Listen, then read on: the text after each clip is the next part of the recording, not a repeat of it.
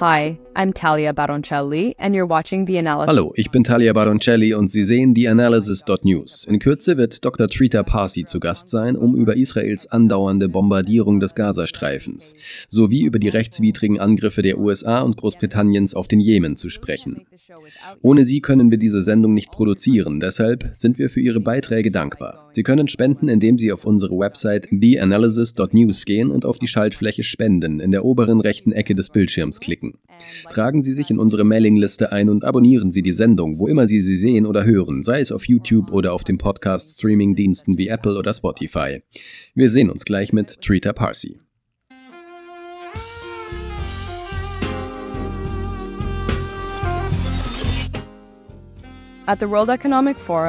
Auf dem Weltwirtschaftsforum sprach der für die New York Times schreibende Kolumnist Thomas Friedman mit Außenminister Anthony Blinken über die Zahl der Todesopfer in Gaza.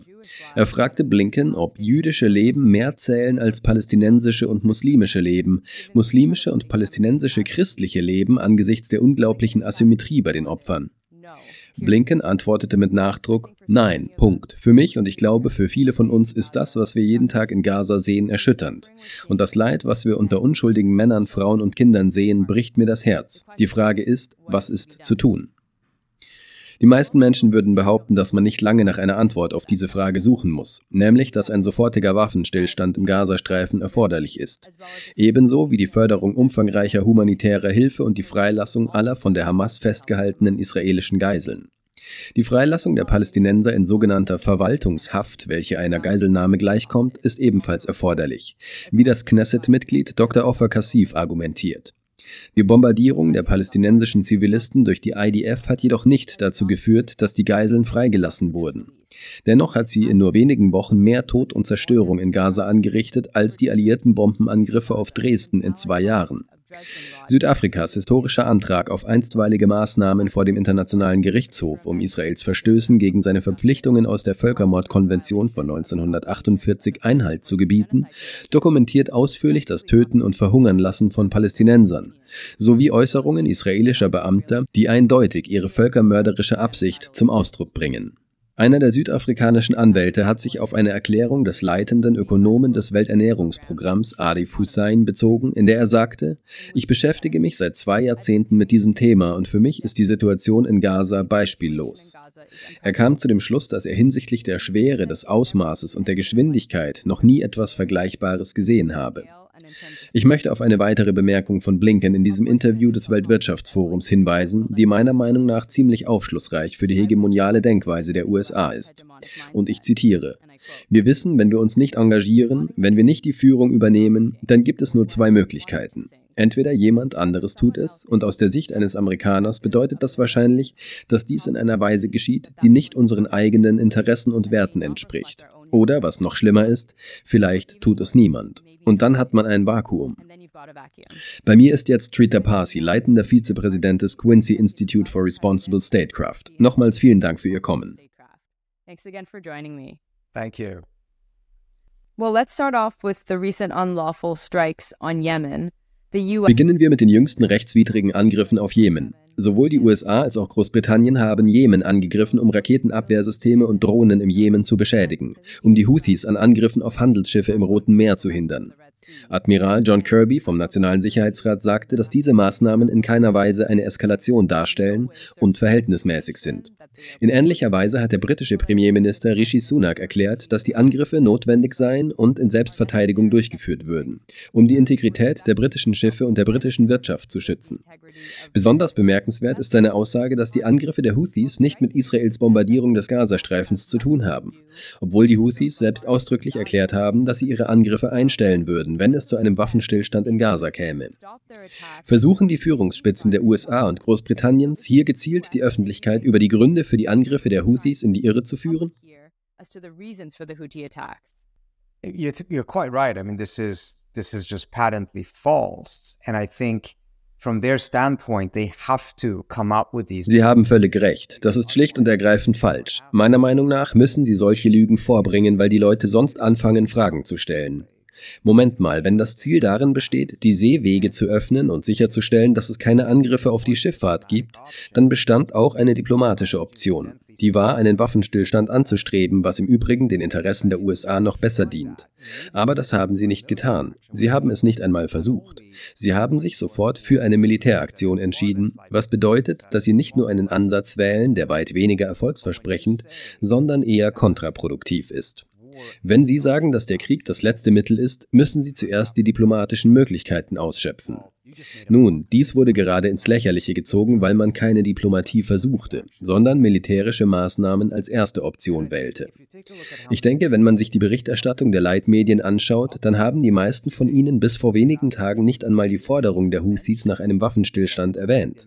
Sie ließen es so aussehen, als seien die Houthis die Bösen, die uns für das hassen, was wir sind, und all diesen Unsinn. Es ist also nicht so, als ob die Medien einen Waffenstillstand gutheißen müssten. Sie hätten durchaus prüfen müssen, ob die Houthis einen Waffenstillstand einhalten würden. Sie haben der Öffentlichkeit das Wissen über ihre Forderung und die Möglichkeit, die Situation im Roten Meer durch einen Waffenstillstand zu beruhigen, vorenthalten. Zumindest hat die Öffentlichkeit ein Recht darauf zu wissen, dass diese Option besteht. Ob man diese Option wählen sollte oder ob es Probleme mit ihr gibt, ist eine andere Geschichte. Aber über die Existenz dieser Option sollten die Medien berichten. Stattdessen haben sie es verschwiegen.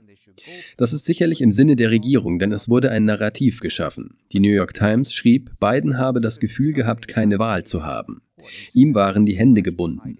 Ganz und gar nicht. Er hat sich selbst die Hände gebunden. Darüber hinaus war es völlig kontraproduktiv, denn als die USA mit dem Beschuss der Houthis begannen, verstärkten sich zunächst einmal die Angriffe der Houthis. Sie finden jetzt häufiger statt als zuvor. Außerdem haben die Houthis vorher keine amerikanischen Schiffe angegriffen. Jetzt tun sie es. Darüber hinaus ist dadurch die Lage in der Region aufgeheizt worden. Und das hat die Sache erleichtert. Die Blockade des Roten Meers wurde effektiver, weil jetzt weniger Schiffe bereit sind, durch das Rote Meer zu fahren. Dazwischen den USA und den Houthis ein Schusswechsel herrscht. Die Blockade dient also tatsächlich dem Ziel der Houthis, die Meerenge zu blockieren. Die Regierung hat keinen Plan, wie sie aus dieser Situation herauskommen kann. Meiner Meinung nach ist das ein großer Fehler, kontraproduktiv und widerspricht völlig den Zielen, die die Regierung verfolgt, nämlich dem einer Deeskalation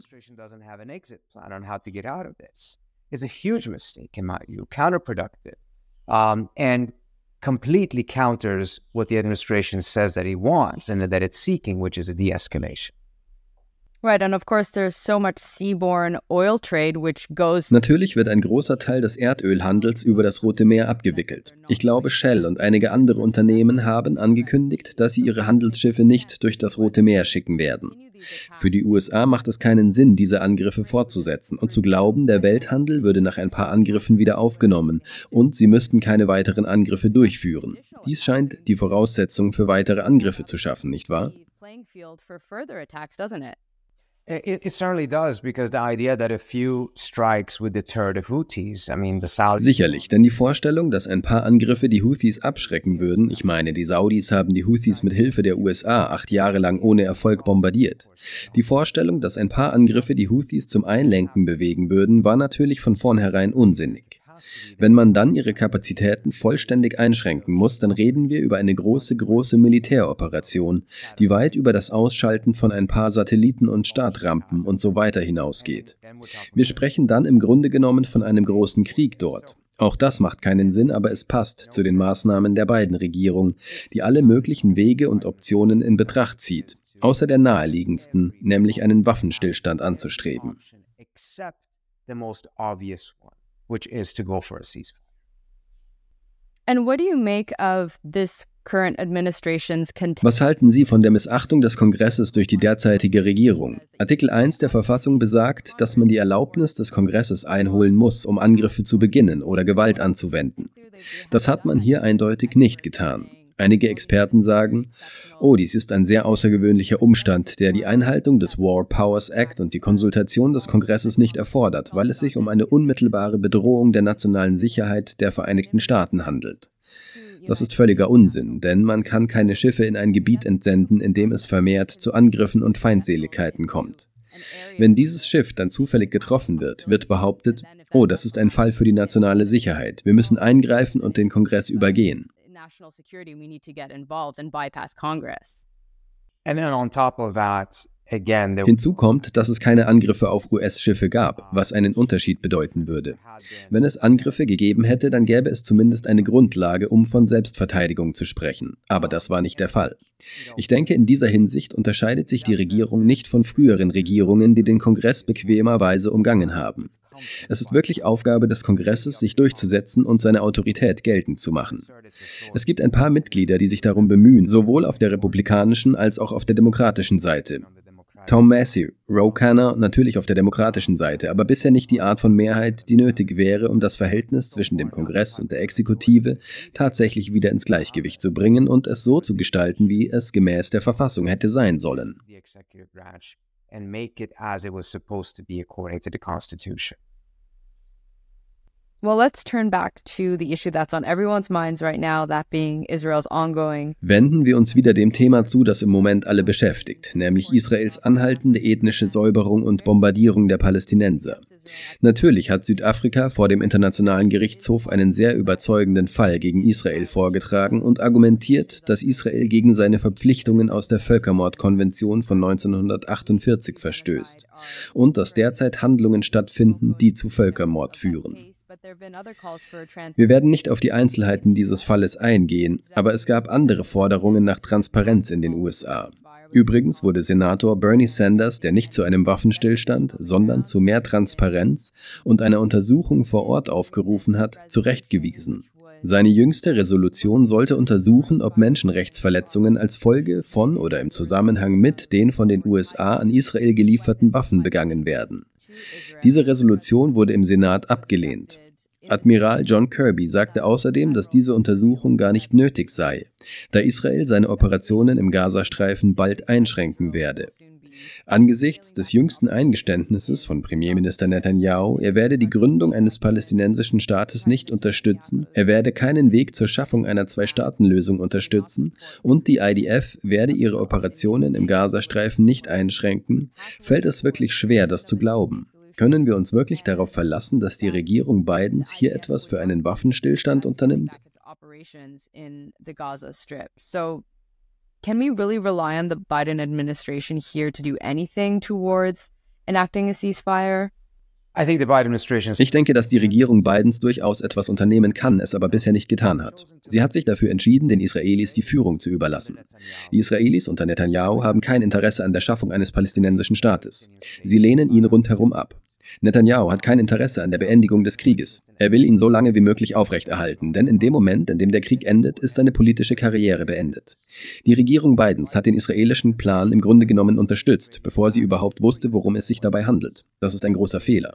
Die Israelis haben keine Ausstiegsstrategie. In mancher Hinsicht besteht ihre Strategie sogar darin, keinen Ausweg zu haben. Die USA sind jetzt darin verwickelt, da die Regierung Bidens ihre Unabhängigkeit nicht durchsetzt. Irgendwann werden wir wohl dazu gezwungen sein. Und es wird uns noch teurer zu stehen kommen, als dies der Fall wäre, wenn er von Anfang an etwas getan hätte. Was halten Sie von den Aussagen Netanyahus? Wie beurteilen Sie den jüngsten angeblichen Plan der Arabischen Liga, über den die Financial Times berichtet hat und der besagt, dass die Länder der Arabischen Liga bestrebt sind, einen Waffenstillstand, die Freilassung von Geiseln sowie die Gründung eines palästinensischen Staates als Gegenleistung für eine Normalisierung mit Israel auszuhandeln? Ist das im Moment nur ein Wunschtraum?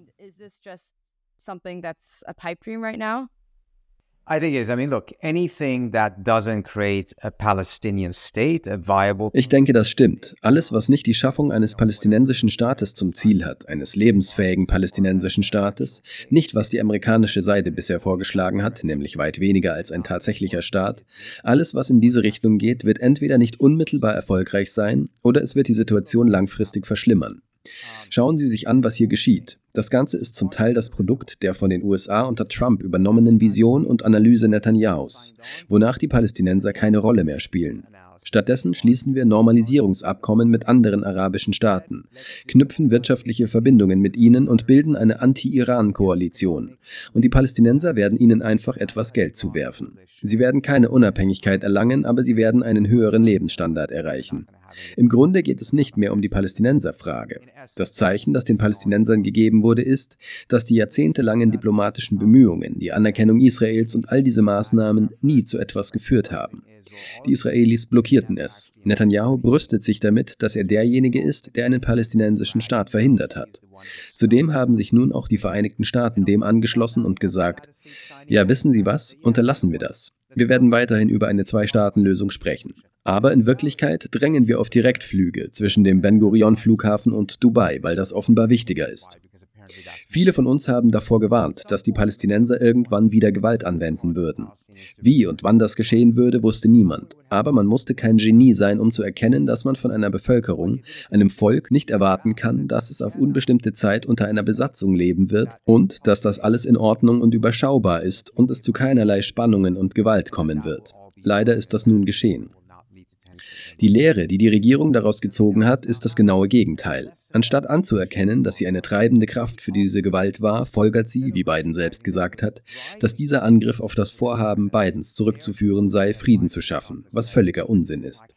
Direktflüge zwischen Israel und Dubai oder Israel und Riyadh sind kein Frieden. Frieden bedeutet, sicherzustellen, dass die Palästinenser einen eigenen Staat schaffen, sodass es keinen Konflikt zwischen Israelis und Palästinensern mehr gibt. Das ist der eigentliche Maßstab für Frieden. Aber die amerikanische Seite hat das längst aufgegeben, was ich für in Ordnung halte. Es bedeutet aber auch, dass die Vereinigten Staaten zur Seite treten und anderen die Führung bei den Friedensbemühungen überlassen sollten, anstatt auf ihrer neuen, überarbeiteten Definition von Frieden zu beharren, die nichts mit der Sache zu tun hat.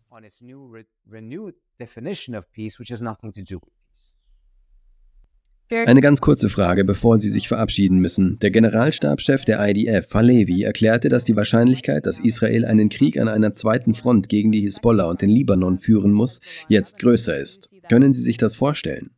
Die Israelis haben von Anfang an einen Angriff auf den Libanon angestrebt. Sie sind zu dem Schluss gekommen, dass ein Zusammenspiel an der Seite der Hisbollah für sie unerträglich geworden ist. Sie dachten, sie könnten an der Seite der Hamas leben. Sie konnten es nicht. Die Hamas griff an. Es war viel schlimmer, als sie erwartet hatten. Angesichts dessen, dass die Hisbollah noch viel mächtiger ist, waren sie über ähnliche Angriffe der Hisbollah in der Zukunft sehr besorgt. Infolgedessen kamen sie zu der Schlussfolgerung, dass sie die Bedrohung beseitigen müssen, anstatt sie zu bewältigen. Von Anfang an wollten sie im Libanon intervenieren. Offensichtlich hat die Regierung Bidens dem frühzeitig einen Riegel vorgeschoben. Aber es scheint, als ob wir wieder am Anfang stehen. Die Israelis beschäftigten sich mit der Möglichkeit. Ich höre in Washington immer öfter, dass es einen Angriff auf den Libanon geben wird. Es ist nur nicht klar wann. Es ist eine Frage der Logistik, keine Frage der Entscheidung. Das schafft eine sehr bizarre Situation, da man in den USA selbst sagt, dass die Hisbollah nicht an einer Eskalation interessiert ist. Der Iran ist nicht an einer Eskalation interessiert, aber Israel strebt eine solche an. Die Antwort der USA lautet dann, lasst uns Druck auf den Iran und die Hisbollah ausüben, damit es nicht zu einer Eskalation kommt, die nach der eigenen Einschätzung der USA nicht auf eine Eskalation aus sind, anstatt Druck auf Israel auszuüben, das nach der US-Analyse eine Eskalation anstrebt. Bizarrer könnte es nicht sein. It's as bizarre as it can get. Es scheint, die USA seien überhaupt nicht bereit, ihren Worten Taten folgen zu lassen und in irgendeiner Form Druck auszuüben, indem sie Israel Hilfe und Waffen verweigern, um einen Politikwechsel herbeizuführen und einen Waffenstillstand zu erreichen.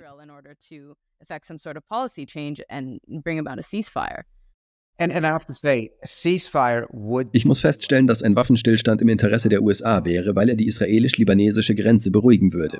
Er würde die Angriffe der irakischen Milizen auf die US-Truppen beenden.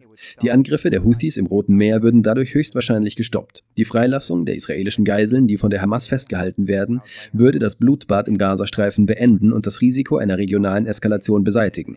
All diese Dinge liegen im Interesse der USA. Es gibt nur einen Schritt, der dies tatsächlich erreichen kann, und das ist ein Waffenstillstand. Und genau das ist der einzige Schritt, den die Regierung Bidens mit allen Mitteln zu verhindern versucht.